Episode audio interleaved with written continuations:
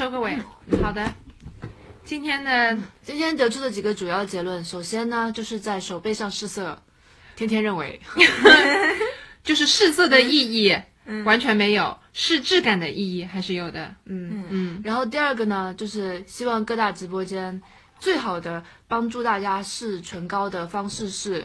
四个人涂同一支颜色，站在镜头前让我们看，不这样同的肤色和纯色的纯粉色，嗯对，不然因为今天我们已经完全感受到了一支口红在手背和三个人嘴唇上根本就是三，